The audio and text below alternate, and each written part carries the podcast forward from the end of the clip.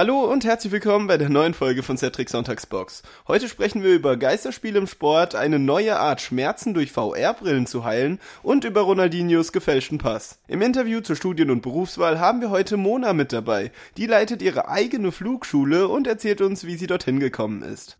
Geisterspiele, also die Spiele, bei denen keine Fans ins Stadion dürfen, kannte man bis vor kurzem ja meistens aufgrund von Sanktionen gegen die Fans, da diese durch zum Beispiel das Benutzen von Pyrotechnik oder ein anderes Fehlverhalten aufgefallen sind. Jetzt, da wir es aktuell aber mit dem Coronavirus zu tun haben, müssen diese fast in jeder Sportart ausgetragen werden und das reicht inzwischen tatsächlich, wenn wir es mal auf den Fußball beziehen, bis hin zur Champions League. Jetzt muss man ja sagen, dass mit dem Verlust der Fans, egal in welcher Sportart, eine der wichtigsten Faktoren fehlt. Gerade diese Woche beim Dortmund Dortmund-Paris-Spiel in der Champions League hatte Paris, auch wenn Dortmund verloren hat, keinen richtigen Heimvorteil, da alle Reihen leer waren. Stattdessen haben sich einige Fans vor dem Stadion zusammengefunden, um das Spiel dort zu verfolgen, was dem Sinn der ganzen Aktion natürlich nicht unbedingt entspricht. Und gerade zum Thema Heimvorteil frage ich mich, inwiefern leere Ränge das Ergebnis eines Basketball- oder Fußballspiels beeinflussen können. Glaubt ihr, dass das so einen großen Unterschied macht oder kommt es bei Sportveranstaltungen sowieso einfach nur auf die Spiele an? Ich war mal wieder unterwegs und habe nachgefragt. Also ich hätte schon erwartet, dass es einen psychologischen Effekt hat. Deswegen hat man ja auch statistische Unterschiede zwischen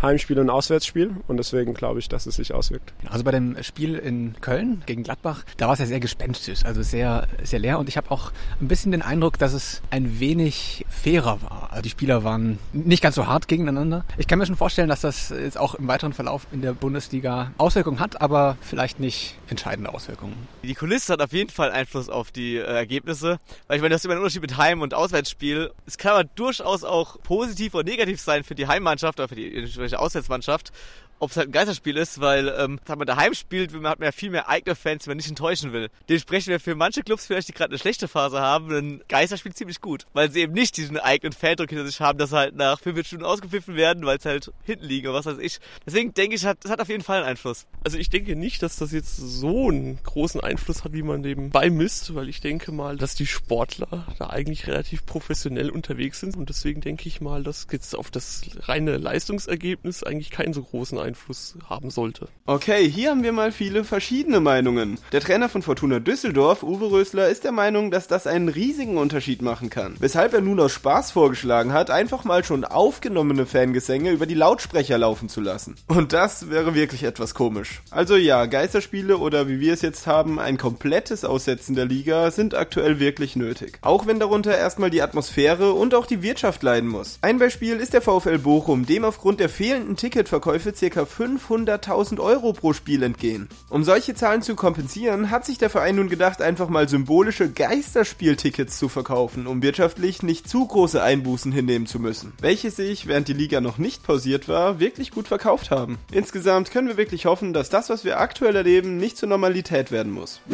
Jetzt mal unter den ganzen negativen Schlagzeilen, die wir seit den letzten Wochen bekommen, mal etwas Positives und wie ich persönlich finde, auch ziemlich Interessantes. Virtual Reality Brillen sind inzwischen weltweit verbreitet und werden in den verschiedensten Bereichen genutzt, aber meistens mit Videospielen in Verbindung gebracht. Wie entwickelt diese Brillen inzwischen schon sind, sieht man unter anderem daran, dass es zum Beispiel in Flugsimulatoren, Raumplanungen und sogar schon in der Medizin genutzt wird. Im Falle der Medizin war es bis vor kurzem so, dass diese virtuelle Realität hauptsächlich zur Ablenkung während eines schmerzhaften schmerzhaften Eingriffes genutzt wurde, für die eine Narkose nicht unbedingt nötig war. Die Patienten haben dann Naturaufnahmen oder anderes zu sehen bekommen. Gezeigt hat sich da aber schon, dass die Schmerzlinderung noch bis zu zwei Stunden nach dem Benutzen der Brille anhielt. Jetzt hat sich ein niederländisches Startup namens Reducept aber zur Aufgabe gemacht, genau diese Schmerzen direkt durch die VR-Brille zu bekämpfen. In der Simulation bekommen die Patienten also die Brille aufgesetzt und befinden sich dann in ihrem virtuellen Nervensystem, in dem genau die Punkte gekennzeichnet sind, an denen die Betroffenen unter Schmerzen leiden. Und diese schießen sie dann mit einer Laserpistole ab. Was für den einen oder anderen ziemlich lächerlich klingen mag, hat aber anscheinend schon etwas gebracht, denn einige Patienten haben berichtet, dass es ihnen tatsächlich geholfen hat, die Schmerzen auch nach der Simulation zu überwinden. Man sieht also, dass diese chronischen Schmerzen auch stark mit der Psyche zusammenhängen können und ich muss sagen, dass es auf jeden Fall eine gute Idee ist, solange sich die Patienten dadurch dann auch wirklich besser fühlen.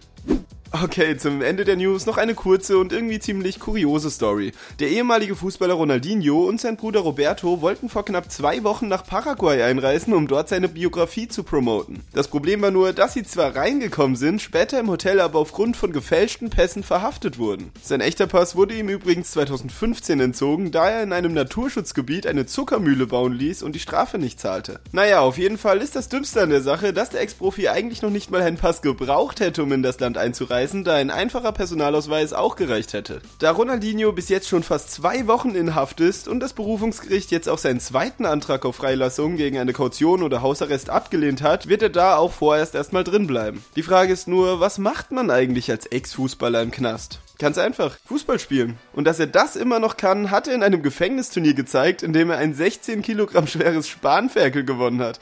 Und das ist tatsächlich kein Witz. Allgemein ist die Situation um die gefälschten Pässe aber noch ziemlich undurchsichtig, weshalb er jetzt mal noch abwarten muss, bevor er wieder raus darf. So, und zum Interview zur Studien- und Berufswahl haben wir heute Mona hier. Hallo. Hallo.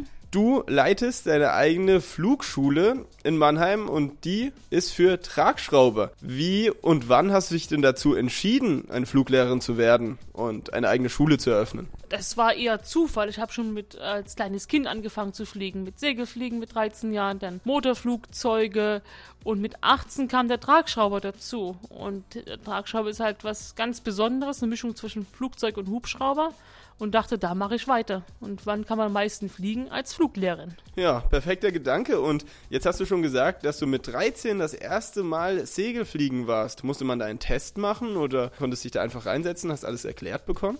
Ja gut, ist auch eine normale Ausbildung und ähm, erst muss halt der Fliegerarzt zustimmen. Gerade wenn man so jung ist, muss dann halt nochmal alles abgescheckt werden. Aber du kannst dann offiziell mit 14 beginnen und mit 16 den Schein erwerben. Und dein erster Alleinflug war dann mit? Ein erster Alleinflug dann halt mit äh, 14 Jahren. Erst ist ja immer der Fluglehrer dabei, das ist ja alles easy.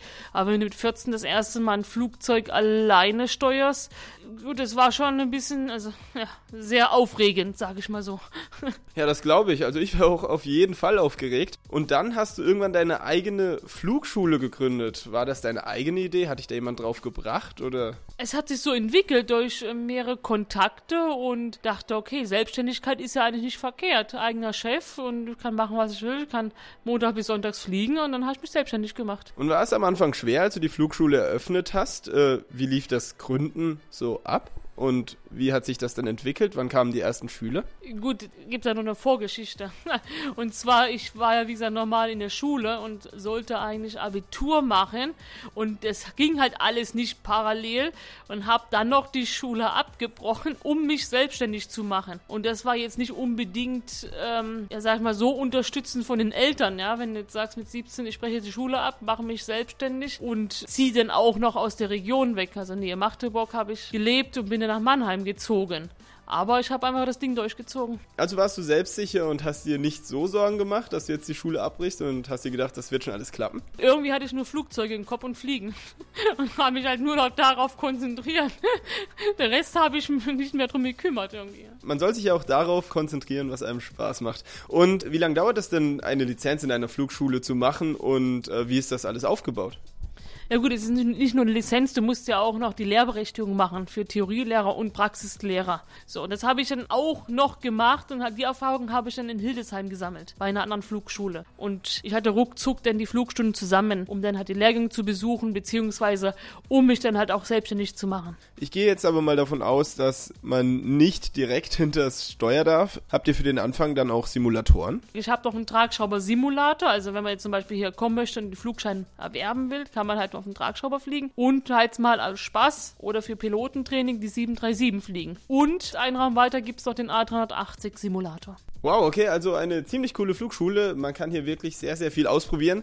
Und wie sieht das denn sonst aus? Braucht man bestimmte Vorkenntnisse, um hier anzufangen? Oder kann man einfach reinkommen und sich anmelden? Also für den Tragschrauber nicht, weil das ist relativ leicht zu lernen. Da kann jeder Mann, sag ich mal, das Fliegen lernen. Jetzt hier die 737 kann jeder auch ohne Vorkenntnisse mal probieren. Es ist dann, wenn man so einen Flug zum Beispiel bucht, ist eine Stunde dann auch ein Linienflugpilot da und ähm, der das unterstützt. Was mich jetzt aber noch interessieren würde, du fliegst natürlich auch mit deinen Schülern mit dem Tragschrauber mit über Mannheim. Was war denn so die aufregendste Situation, in der du bis jetzt mit deinem Schüler warst? Also ich bin habe mittlerweile 11.000 Flugstunden und damit ungefähr 9.000 äh, Flugerfahrungen als, als Lehrerin. Der Rest waren Rundflüge und eigentlich sowas Kritisches hatte ich jetzt noch nicht, weil das Fluggerät ist sehr eigenstabil, da passiert nichts, gehört zu den sichersten Fluggeräten. Es ist ja kein Hubschrauber, es ist so eine Mischung zwischen Hubschrauber und Flugzeug. Ja, das heißt, der Rotor wird nur durch einen Fahrtwind angetrieben. Hinten ist ein Motor und wenn der Motor ausfällt, dann segelt die Maschine runter. Also es ist ganz, ganz einfach zu fliegen. Abschließend interessiert mich noch, wo kann ich das genau machen und was kostet mich das denn eigentlich? Startpunkt ist der City Airport in Mannheim, Seckenheimer Landstraße 172